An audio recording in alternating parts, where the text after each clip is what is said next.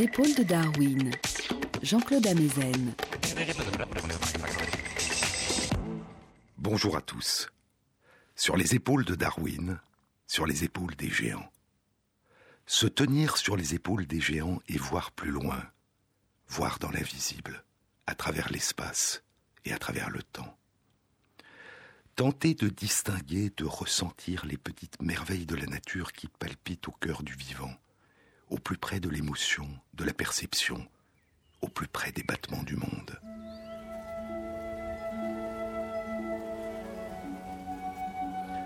Une présence faite de formes, de mouvements, d'ombre et de lumière, de couleurs, de sons, de chants, de parfums.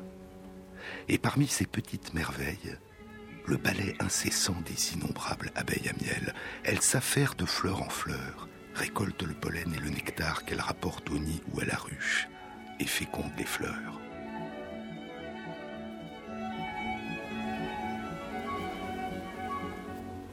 Les abeilles parcourent nos campagnes et nos jardins, découvrent, apprennent, se souviennent et communiquent à leurs sœurs par leurs danses frétillantes les splendeurs de leur découverte, la direction du lieu de récolte, sa distance et la qualité des fleurs qui y poussent. Elles ont une remarquable mémoire qui leur permet de raconter. Car il n'y a jamais de récit au présent, dit Pascal Quignard. De même que le rêve hallucine le disparu, l'absent, de même le récit n'est jamais à l'indicatif, n'est jamais contemporain de l'action qu'il rapporte. Il n'y a jamais de récit au présent. Toute narration est un retour, qui ne peut dire l'aller parce que le retour a eu lieu. Retour, comme l'abeille à la ruche, dit en dansant devant la ruchée, la corolle et la fleur, et le buisson, et la direction, et la distance, et le chemin.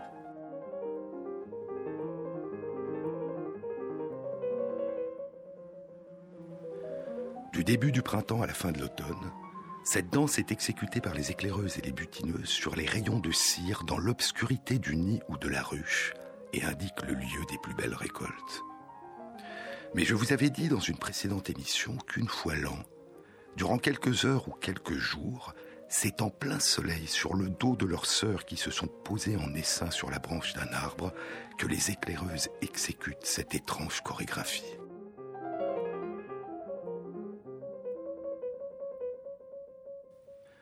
Leur danse frétillante n'indique pas le lieu des récoltes, elle chante les louanges d'un futur domicile.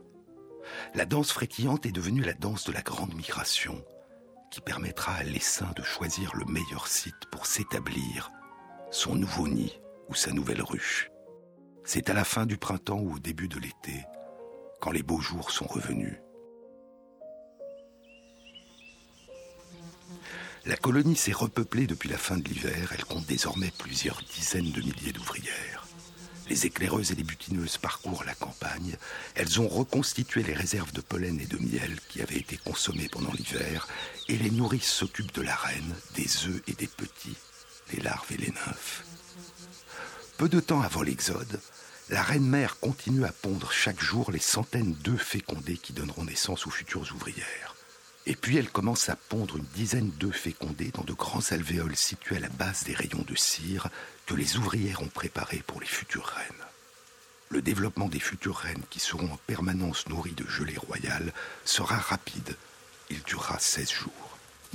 Alors, les ouvrières commencent à pousser la reine-mère à partir. Elles lui donnent de petits coups de tête et elles cessent de la nourrir. La reine qui était trop grosse pour pouvoir voler maigrit n'étant plus nourrie, et se met à marcher rapidement, parcourant le nid ou la ruche. Elle se remet en forme pour la grande migration.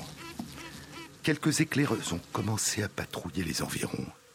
Les ouvrières se gorgent de réserves de miel, leurs glandes qui produisent de la cire se développent, et de petites plaques de cire apparaissent sur l'abdomen des ouvrières.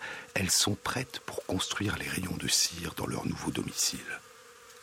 Mais elles sont devenues pendant un temps moins actives presque léthargique. Un calme inhabituel règne à l'intérieur du nid ou de la ruche, mais il sera de courte durée. Ce sont les éclaireuses qui donneront le signal du départ quand elles constateront que deux conditions sont réunies pour le départ. D'une part, dehors, un temps chaud et ensoleillé, et d'autre part, dans le nid, le début de la métamorphose de certaines des futures reines. Les futures reines ont tissé leurs chrysalides, elles se sont enfermées dans leur cocon, et les ouvrières ont scellé leurs alvéoles d'un plafond de cire protecteur. Alors, les éclaireuses commencent à émettre leur bref chant strident de cornemuse. Elles produisent ces sonorités étranges en frottant rapidement leur abdomen contre l'abdomen de l'une de leurs sœurs et en faisant effectuer des vibrations rapides aux muscles de leurs ailes. Les sonorités qu'elles produisent sont de haute fréquence, de 200 à 250 Hz. Elles ressemblent, dit Thomas Seeley, qui explore depuis 40 ans la vie des abeilles et qui dirige le département de neurobiologie et d'études des comportements de l'université Cornell dans l'État de New York, ces sonorités ressemblent par leur stridence au bruit du moteur d'une voiture de Formule 1 en train d'accélérer brutalement à fond.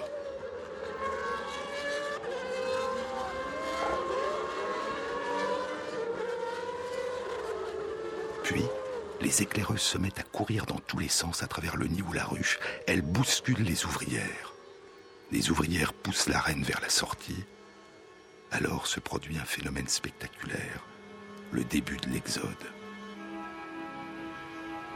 L'essaim s'envole, quitte le nid ou la ruche, flottant au gré du vent, dit Virgile, comme une nuée sombre.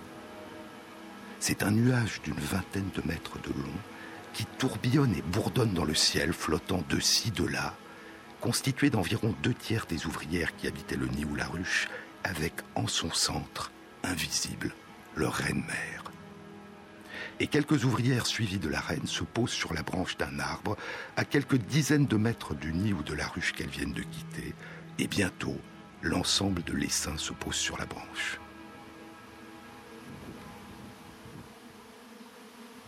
À l'intérieur du nid ou de la ruche, privé de reine, demeurent environ un tiers des ouvrières et les drones, les faux bourdons, avec les réserves de miel et de pollen. Les ouvrières y nourrissent les drones et s'occupent des petites, les futures ouvrières et les princesses, dont l'une deviendra leur future reine. Non loin de là, sur la branche, les seins forment une grappe dorée, sombre. Puis plusieurs centaines d'abeilles s'envolent de la grappe. Ce sont des éclaireuses, qui constituent environ 5% de l'essaim, une partie des éclaireuses qui jusque-là recherchaient en permanence les nouveaux sites de récolte pour les butineuses. Les éclaireuses parcourent la région. Elles quadrillent une surface d'environ 70 km et elles reviennent danser leur découverte sur le dos de leurs sœurs, assemblées en essaim. Alors, écrit Thomas Seeley dans son beau livre La démocratie des abeilles à miel, qui a été publié il y a trois ans, alors débute ce que je crois être l'exemple le plus merveilleux de la manière dont une multitude d'abeilles travaillent ensemble et coopèrent en l'absence de tout contrôleur central. Elle crée une unité fonctionnelle dont les capacités transcendent les capacités de chacun de ses membres. Un essaim d'abeilles à miel fait émerger une forme d'intelligence collective dans le choix de son domicile.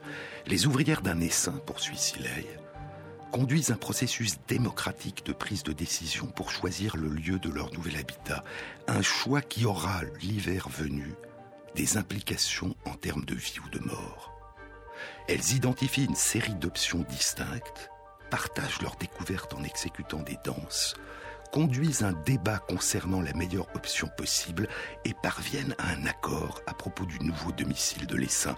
Et presque toujours, ajoute Sileil, la sagesse collective des abeilles choisit la meilleure option parmi toutes celles qui sont disponibles. Une fois que les éclaireuses ont fait le choix du nouveau domicile, une fois que leur vote a eu lieu, que leur décision a été prise, l'essaim s'envole vers sa nouvelle résidence.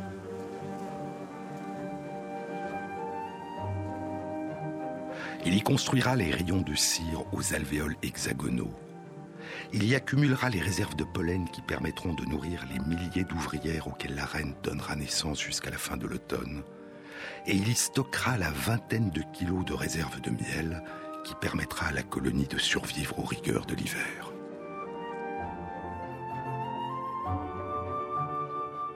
Mais si le nouveau domicile n'a pas les caractéristiques requises, la colonie disparaîtra durant l'hiver. La colonie a une reine, mais le choix du nouveau domicile qui engage l'avenir de la collectivité n'est pas fait par la reine. Il résulte d'un processus émergent. Il est débattu. Il s'auto-organise. En partageant et en intégrant des informations individuelles parcellaires et incomplètes, la colonie dans son ensemble fait émerger une forme d'intelligence collective qui permet à chacune des abeilles de la colonie de s'adapter à un environnement complexe et changeant dont aucune abeille n'a à elle seule une vision globale. Robert Page explore depuis 30 ans la complexité des sociétés d'abeilles à miel. Il réalise aujourd'hui ses recherches à l'Université d'État de l'Arizona, aux États-Unis. Il y a trois mois, en juin 2013, il publiait un livre intitulé The Spirit of the Hive, The Mechanisms of Social Evolution, l'esprit de la ruche, les mécanismes de l'évolution sociale. L'esprit de la ruche, le terme même qu'utilisait Maurice Maeterlinck il y a plus d'un siècle pour évoquer la mystérieuse capacité d'auto-organisation des colonies d'abeilles. L'esprit de la ruche, où est-il? demandait Maeterlinck. En qui s'incarne-t-il? Pas dans la reine, répondait-il. La reine exerce une influence sur les ouvrières. Elle émet notamment une phéromone appelée la substance de reine.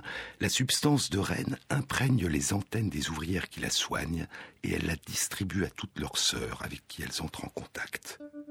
Cette substance indique aux ouvrières que leur reine-mère est vivante et n'est pas prête à essaimer ce qui leur interdit de construire les grands alvéoles destinés aux futures reines et de donner à leurs petites sœurs en train de se développer dans les alvéoles d'ouvrières la nourriture qui les transformerait en futures reines. Et une autre phéromone, sécrétée à la fois par la reine-mère et par les petits en train de se développer, a pour effet de maintenir les ouvrières stériles. Mais si la reine-mère exerce une influence sur certains des développements du corps des ouvrières et sur certains de leurs comportements, elle ne contrôle pas les activités de la collectivité. Elle n'en est pas la reine, dit Materlinck, au sens où nous l'entendrions parmi les hommes. Elle n'y donne point d'ordre et se trouve soumise comme le dernier de ses sujets à cette puissance masquée et souverainement sage que nous appellerons, en attendant que nous essayions de découvrir où elle réside, l'esprit de la ruche. Materlinck pensait que les ouvrières avaient toutes le même père et il attribuait l'harmonieuse coopération qui règne entre les abeilles sœurs d'une même colonie à leur haut degré de similarité génétique. Les ouvrières, pensait-il, étaient toutes les filles d'une même mère et d'un même père. Mais il se trompait.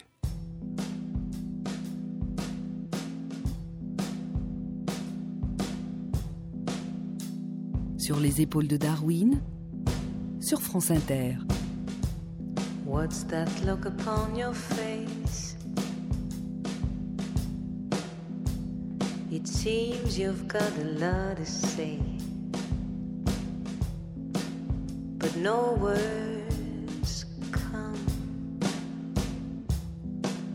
The flow seems to be gone. Let's sing the way through. How about a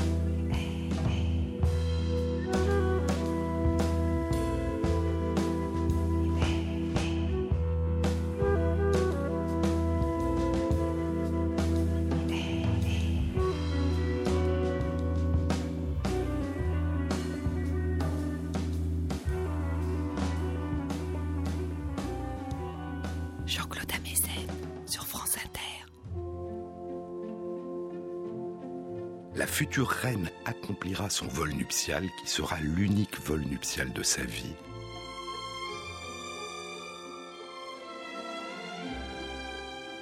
Durant la première semaine qui suit sa naissance, peu après que sa mère lui a abandonné son nid ou sa ruche, en partant avec les seins à la recherche d'un nouveau domicile. Materlinck pensait que la jeune reine s'unissait à un seul amant, et il pensait que ce drone, ce faux bourdon, était l'un des membres de la colonie dans laquelle la jeune reine venait de naître, un de ses frères, l'un des fils de la reine mère auquel elle avait donné naissance avant de partir. Et ainsi, Materlinck attribuait l'harmonie de la colonie à un haut degré de consanguinité entre les ouvrières de la colonie. Les ouvrières, pensait-il, étaient toutes les filles d'une même mère et d'un même père qui lui-même était fils de leur grand-mère mais la réalité allait se révéler être tout autre. Les drones, nés dans différentes colonies, se regroupent par centaines ou par milliers dans des aires de congrégation de drones situées à plusieurs kilomètres, voire à plusieurs dizaines de kilomètres de leur lieu de naissance. Ils volent au hasard de ci, de là, autour de ces aires de congrégation, quêtant le vol des jeunes reines vierges. Et lorsqu'il repère une jeune reine, à partir de la traîne de phéromones qui la suit, il se lance par centaines à sa poursuite, formant derrière elle comme une queue de comète. Et lorsqu'ils réussissent à la rejoindre, ils s'unissent à elle en plein vol.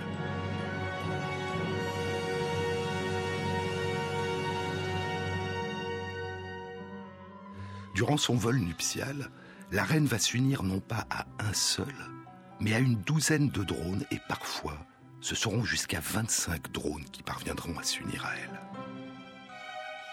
Alors, la jeune reine rentre au nid ou à la ruche et commence à pondre. Elle devient la nouvelle reine-mère de la colonie. La semence des différents drones, au total environ 5 millions de spermatozoïdes, est stockée en elle dans différentes poches de sa spermathèque. Et les spermatozoïdes demeurent pendant toute l'existence de la reine dans un état de vie suspendu. La reine pondra, dans les alvéoles où se développeront les futures ouvrières, les ovules qu'elle aura fécondés à partir de sa spermathèque. Et à la fin du printemps ou au début de l'été, elle pondra dans les alvéoles beaucoup plus grands où se développeront les futures reines. Et les ovules qu'elle n'aura pas fécondés, elle les pondra dans les alvéoles que les ouvrières ont préparées pour les futurs drones. Les drones n'ont pas de père. L'ensemble de leur ADN, l'ensemble de leurs gènes, leur génome, n'est constitué que de la moitié des gènes de leur mère, alors que le génome de chaque ouvrière et de chaque future reine est constitué d'une moitié des gènes de leur mère, la reine, et de la totalité des gènes de l'un des pères. Les ouvrières auxquelles la reine donnera naissance durant toute sa vie auront chacune pour père l'un des 12 à 25 drones qui se sont unis à leur mère durant son vol nuptial. Une colonie d'abeilles à miel est donc constituée en moyenne d'une douzaine à une vingtaine de groupes différents de demi-sœurs, toutes nées de la même mère, et chaque groupe de demi-sœurs étant de pères différents. Et ce phénomène n'est pas particulier aux colonies d'Apis mellifera, les abeilles à miel de nos régions. Dans les huit autres espèces d'abeilles à miel, les abeilles dont les formes d'organisation sociale sont les plus complexes, les ouvrières d'une colonie naissent d'une même reine-mère, et d'un grand nombre de pères différents. Et il y a un degré supplémentaire encore dans la diversité génétique des abeilles ouvrières. Chaque ovule de la reine ne possède qu'une moitié prise au hasard de ses chromosomes et donc de ses gènes, soit la moitié héritée de son propre père, soit la moitié héritée de sa propre mère. Et au moment de la formation de chaque ovule, avant que ne s'opère cette séparation entre les chromosomes provenant de son père et ceux de sa mère, surviennent des cassures et des échanges très fins entre les chromosomes et donc entre les gènes que la reine a hérités de sa mère et les chromosomes et donc les gènes qu'elle a hérités de son père. La moitié de chromosomes que possède chaque ovule de la reine n'est donc pas strictement une moitié provenant de son père ou une moitié provenant de sa mère, c'est une mosaïque unique singulière, née d'une série d'échanges, de brassages. Ce phénomène a été appelé recombinaison génétique. Ce phénomène de recombinaison génétique est extrêmement répandu, Il a lieu au cours de la formation des ovules de la plupart, si ce n'est de la totalité des espèces animales. Mais il y a près de 20 ans, en 1995, Greg Hunt et Robert Page montreront que la recombinaison génétique est beaucoup plus importante chez les reines d'abeilles à miel que dans toutes les espèces animales étudiées à ce jour. À titre d'exemple, il y a 20 fois plus de recombinaison génétique lors de la formation des ovules d'une abeille reine qu'il n'y en a lors de la formation des ovules d'une femme. Ainsi, dans une colonie d'abeilles à miel, il y a non seulement un degré élevé de diversité génétique entre les ouvrières nées de pères différents, mais il y a aussi un degré non négligeable de diversité entre les ouvrières nées d'un même père. Et à mesure que ces découvertes étaient faites, une nouvelle question allait commencer à être posée. Pouvait-il exister une relation entre l'émergence et la propagation au long de l'évolution de la complexité des sociétés d'abeilles à miel et le maintien de la diversité génétique des ouvrières qui les composent. Cette diversité génétique qui a été sélectionnée de génération en génération durant une vingtaine de millions d'années, pourrait-elle participer à l'émergence de l'esprit de la ruche? Pourrait-elle donner un avantage adaptatif aux colonies d'abeilles à miel? Et si tel est le cas, quelle pourrait être la nature de cet avantage? Il y a près d'un quart de siècle, en 1989, Gene Robinson et Robert Page ont proposé une réponse à première vue paradoxale. Gene Robinson est, comme Robert Page, l'un des grands chercheurs spécialistes de la génétique des abeilles à miel. Il travaille à l'Université de l'Illinois aux États-Unis. Il a été l'un des deux animateurs du consortium international de plus de 200 chercheurs qui a établi et publié en 2006 dans la revue Nature la séquence complète de l'ADN du génome d'Apis mellifera. L'hypothèse proposée par Robinson et Page en 1989 est que l'existence de ces nombreuses différences génétiques entre les ouvrières pourrait les amener à coopérer de manière plus efficace et pourrait faire émerger dans la colonie une forme d'auto-organisation plus complexe et plus utile à l'ensemble de la collectivité que si les ouvrières étaient génétiquement identiques. L'idée est la suivante. À mesure qu'elles s'engagent dans leurs carrières successives, d'abord nettoyeuses, puis nourrices, puis receveuses de récoltes, puis architectes, gardiennes de l'entrée, puis au bout de trois semaines à un mois, butineuses, à mesure qu'elles s'engagent dans leurs carrières successives, les ouvrières, si elles sont différentes, ne vont pas répondre de manière identique à une même modification de leur environnement. Leur seuil de réponse sera différent. Et ces différences contribueront au caractère harmonieux et efficace de leur collaboration. Prenons un exemple. Parmi les multiples réalisations collectives dont sont capables les abeilles à miel, il y en a une qui n'apparaît pas immédiatement à qui observe les activités incessantes des ouvrières à l'intérieur d'une ruche c'est la capacité qu'a la collectivité de contrôler en permanence et de maintenir constante la température ambiante de leur domicile. Contrairement à nous et contrairement aux autres mammifères et aux oiseaux, les abeilles ne sont pas des homéothermes, des animaux à sang chaud. Elles ne possèdent pas de mécanismes physiologiques qui leur permettent de maintenir automatiquement constante la température de leur corps. Elles sont capables, comme nous, de modifier la température de leur corps en réalisant certains mouvements. Elles peuvent par exemple produire de la chaleur et se réchauffer en contractant rapidement les muscles de leur abdomen et de leurs ailes sans battre des ailes, comme nous pouvons nous réchauffer en piétinant et en tremblant de froid. Mais elles ont aussi acquis la capacité de contrôler collectivement la température intérieure de leur nid ou de leur ruche, et donc indirectement la température du corps de chacun des habitants de la colonie et en particulier la température du centre du nid ou de la ruche, où sont situés les rayons de cire dont les alvéoles contiennent les œufs et les petits, les larves et les nymphes, qui sont très sensibles à la température ambiante. La température optimale pour leur développement est d'environ 35 degrés Celsius. Si le temps se rafraîchit et que la température au centre du nid ou de la ruche tombe en dessous de 35 degrés Celsius, les abeilles se rassemblent autour des alvéoles qui contiennent les petits et se mettent à frissonner, faisant vibrer les muscles qui soutiennent leurs ailes produisant ainsi de la chaleur qui réchauffe la colonie, puis, à mesure que la température remonte, le nombre d'abeilles qui frissonnent diminue. Au contraire, durant l'été, si la température de leur domicile s'élève au-dessus de 35 degrés Celsius, les petites ouvrières commencent à ventiler le nid ou la ruche en faisant bruisser leurs ailes comme des éventails, et un nombre croissant de butineuses s'envolent chercher de l'eau qu'elles déposent à l'intérieur et dont l'évaporation exerce un effet refroidissant. Puis, à mesure que la température ambiante redescend à 35 degrés Celsius, le nombre d'abeilles qui ventilent et vont chercher de l'eau diminue. Elles maintiennent une température optimale constante. Et ainsi, la réponse individuelle de chaque abeille aux variations de son environnement, au-dessus ou en dessous d'un seuil donné, dans le cas présent une température ambiante d'environ 35 degrés Celsius au centre de leur domicile, la réponse individuelle de chaque abeille va entraîner une modification de l'environnement, un réchauffement ou un refroidissement de la température ambiante qui va à son tour modifier le comportement de ses sœurs, et la température du nid ou de la ruche sera ainsi maintenue constante. Ce contrôle de la température à l'intérieur du domicile est une propriété émergente de la collectivité. Et les abeilles exercent aussi un contrôle collectif sur la quantité de gaz carbonique, le dioxyde de carbone, le CO2, qu'elles expirent comme nous et qui s'accumulent dans le nid ou la ruche.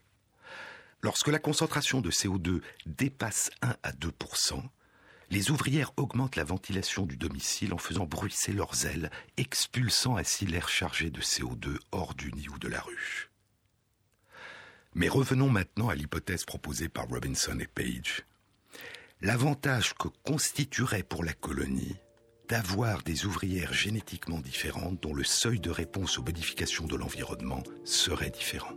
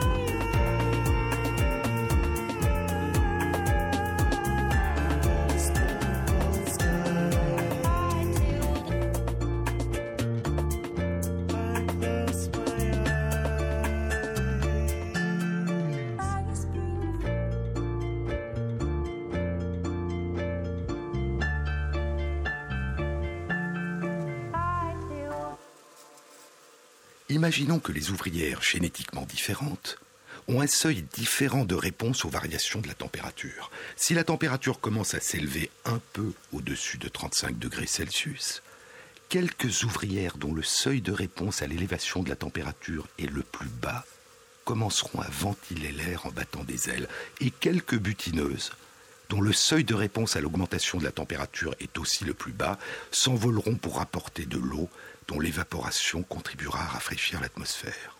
Si ces mesures sont suffisantes, la température redescendra rapidement à 35 degrés Celsius sans que les autres ouvrières aient été mises à contribution. Si la température continue à augmenter, d'autres ouvrières sédentaires et d'autres butineuses dont le seuil de réponse est plus élevé seront à leur tour recrutées. Imaginons maintenant que la totalité des dizaines de milliers d'ouvrières ait un même seuil de réponse aux variations de la température et soit d'emblée recrutées lors d'une élévation minime de la température. Leur activité importante de refroidissement aurait fait redescendre brutalement la température en dessous de 35 degrés Celsius. La température, devenue maintenant trop basse, induirait alors une activité inverse de la part de l'ensemble des ouvrières qui se mettraient à contracter les muscles de leur abdomen et de leurs ailes, faisant alors remonter brutalement la température au-dessus de 35 degrés Celsius. En d'autres termes, si toutes les ouvrières avaient un même seuil de réponse aux modifications de la température ambiante, toute élévation ou abaissement de la température, quelle que soit son importance, déclencherait une même réponse massive de correction de la part de toutes les ouvrières qui composent la colonie.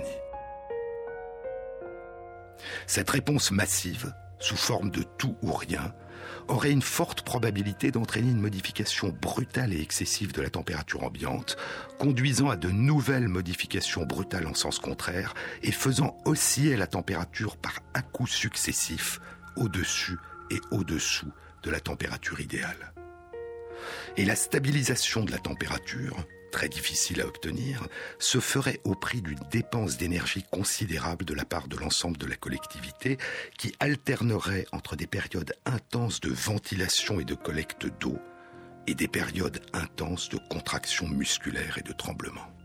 En revanche, l'existence d'une diversité d'ouvrières avec une sensibilité différente à la température et une réaction à des seuils différents de modification de la température ambiante, cette diversité des ouvrières permettrait la mise en œuvre d'une réponse graduée, proportionnée, qui rétablit la température idéale de manière progressive, sans à-coup, et au prix d'une dépense minimale d'énergie de la part de la collectivité. L'hypothèse de Robinson et Page était que l'existence d'une diversité de sensibilités et de réponses à différentes modifications de l'environnement chez les ouvrières pouvait grandement bénéficier à la colonie en introduisant un degré important de flexibilité et de rapidité de retour à l'équilibre. Ce qui contribuerait au phénomène d'auto-organisation collective qui constitue le véritable esprit de la ruche. Dit autrement, dans l'émergence de ce remarquable et mystérieux E pluribus unum, à partir de plusieurs uns qui caractérisent les sociétés d'abeilles à miel, le fait que les plusieurs soient différents les uns des autres pourrait être un facteur important. Le modèle proposé par Robinson et Page postulait que la collectivité bénéficierait du fait que ses membres soient différents, qu'elle bénéficierait du fait que les ouvrières aient des personnalités individuelles différentes. Ce qui était peut-être le plus important dans ce modèle, ce n'était pas tant les effets que pourrait jouer la diversité génétique, que le rôle que pourrait jouer la diversité en tant que telle, quelle qu'en soit l'origine. Or, la diversité des sensibilités et des réponses des ouvrières peut émerger de nombreuses modifications épigénétiques imprimées par leur environnement durant leur existence, les différents effets de l'environnement sur la façon dont les ouvrières utilisent leurs gènes. Et elle peut aussi émerger de la diversité et de la singularité des expériences individuelles que vit chaque ouvrière. Leur diversité génétique conférait-elle réellement aux colonies d'abeilles à miel un avantage adaptatif que les autres mécanismes de diversification à l'œuvre durant l'existence des ouvrières ne suffiraient pas à obtenir?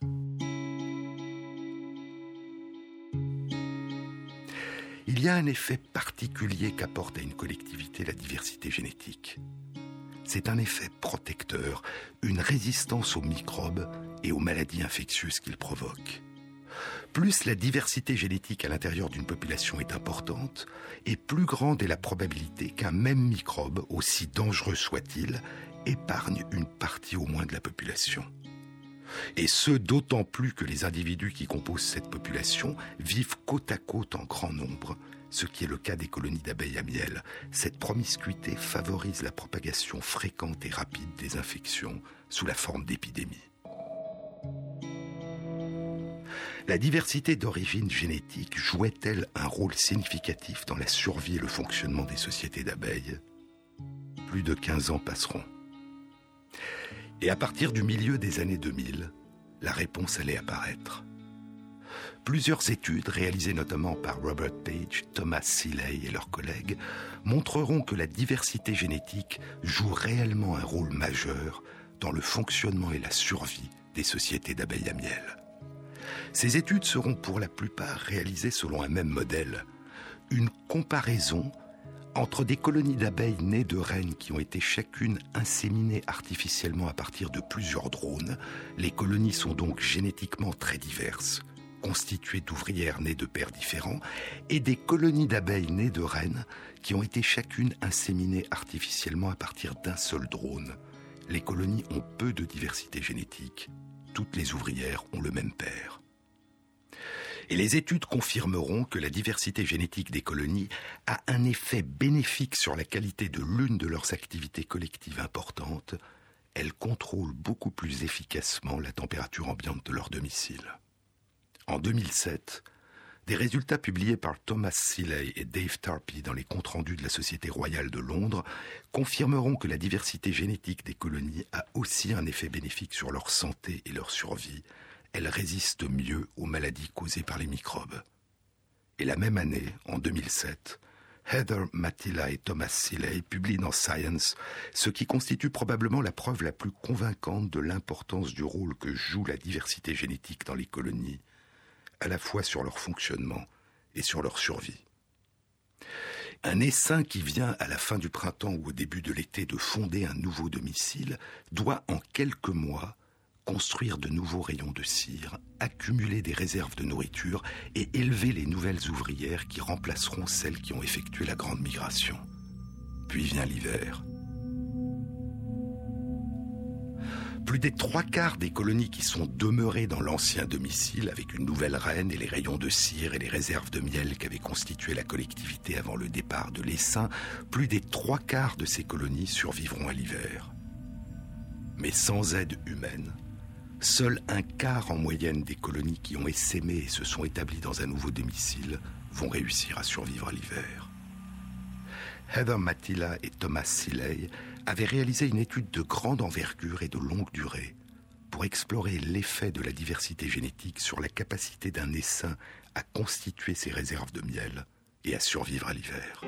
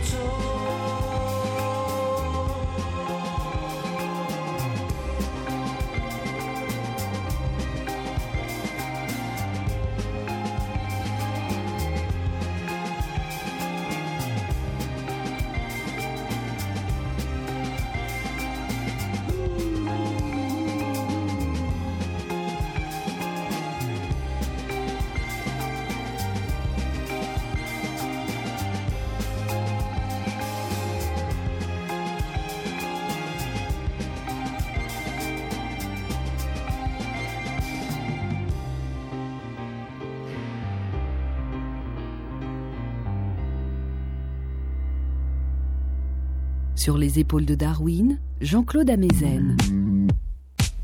Mathila et Silei avaient inséminé artificiellement 21 jeunes reines vierges appartenant chacune à une colonie différente. Les jeunes reines appartenant à 12 des 21 colonies avaient été chacune inséminées à partir de 15 drones différents. Et les jeunes reines appartenant aux 9 autres colonies avaient été chacune inséminées à partir d'un seul drone. Les drones avaient été tirés au sort à partir de 1000 drones appartenant à plus de 10 colonies différentes de celles où étaient nées les jeunes reines.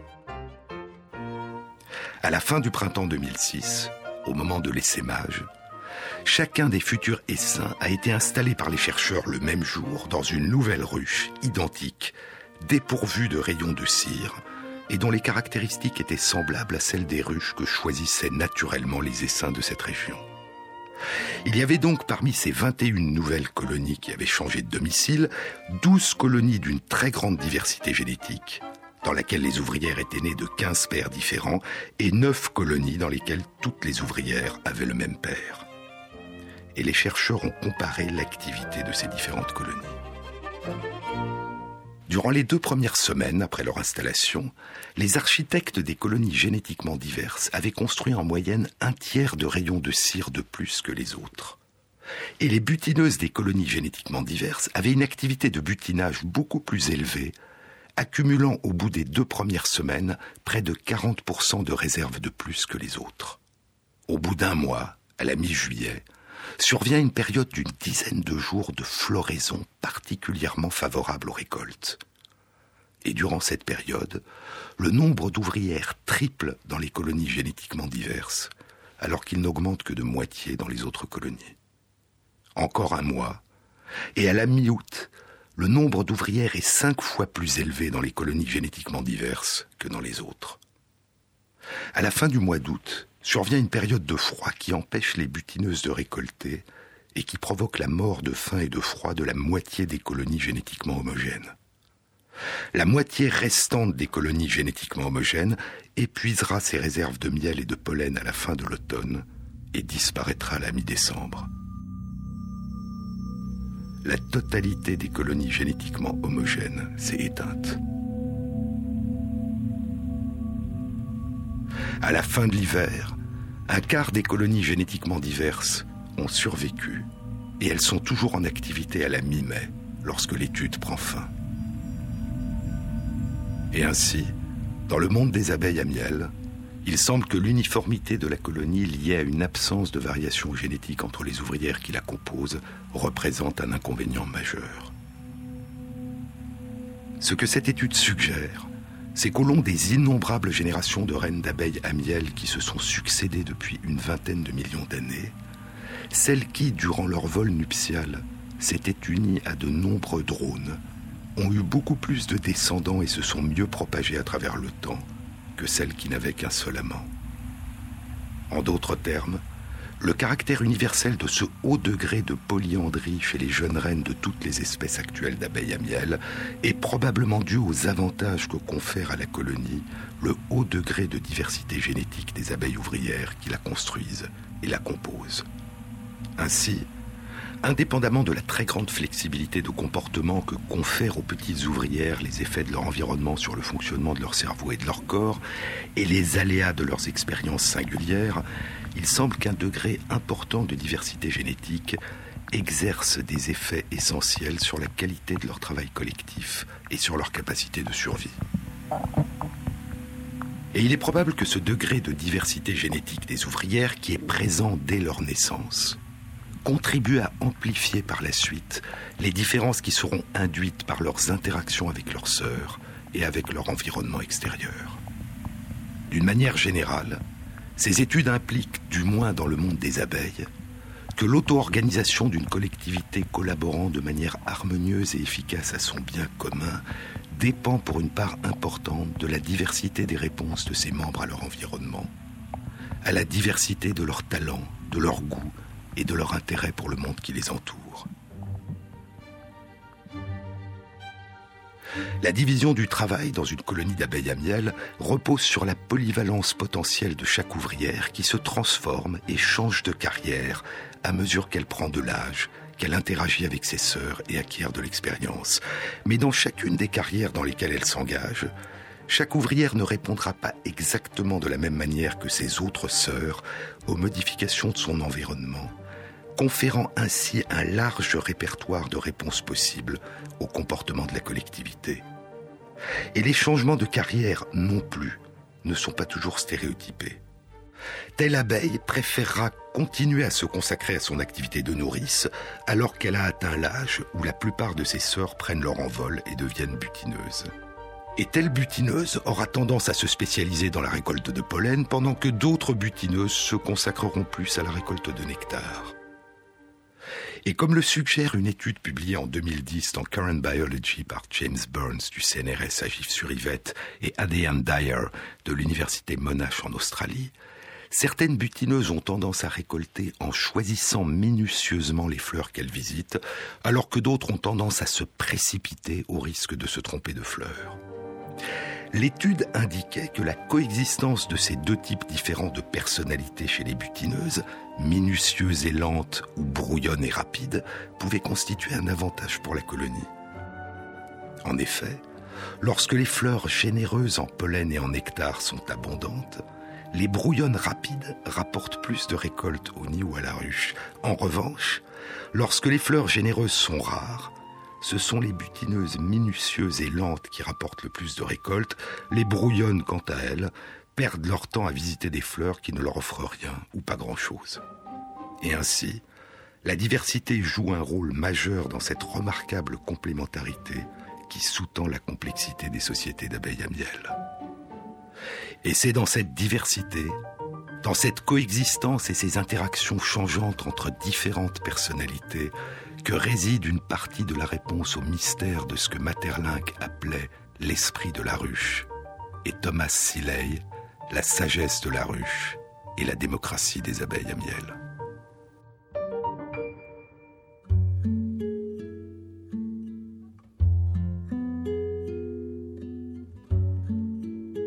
Jean-Claude Amezen sur France Inter. Mieux vaut ne penser à rien que de pas penser du tout. Rien c'est déjà rien, c'est déjà beaucoup. On ne se souvient de rien et puisqu'on oublie tout, rien c'est bien mieux, rien c'est bien mieux que tout. Mieux vaut ne penser à rien que de penser à vous.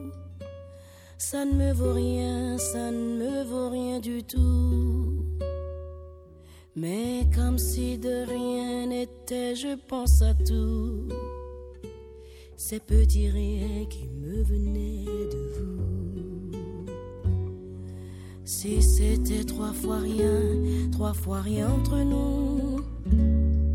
Évidemment, ça ne fait pas beaucoup. Ce sont ces petits riens que j'ai mis bout à bout. Ces petits riens qui me venaient de vous. Mieux vaut pleurer de rien que de rire de tout.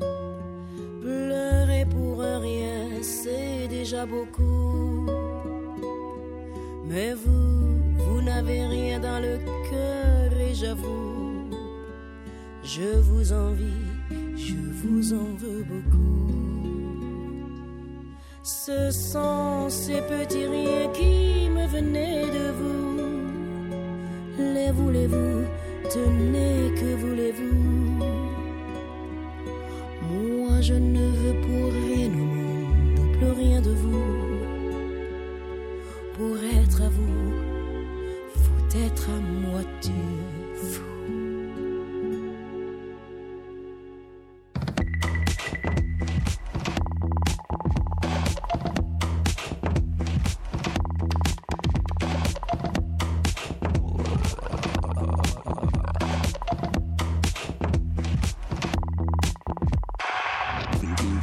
Cette émission a été réalisée par Christophe Imbert, avec à la prise de son Julien Gabriel et Elodie Royer, au mixage Loïc Frapsos et pour la programmation des chansons Jean-Baptiste Audibert. Merci à Christophe Magère qui intègre sur la page de l'émission sur le site franceinter.fr les références aux articles scientifiques et aux livres dont je vous ai parlé. Bon week-end à tous, à samedi prochain.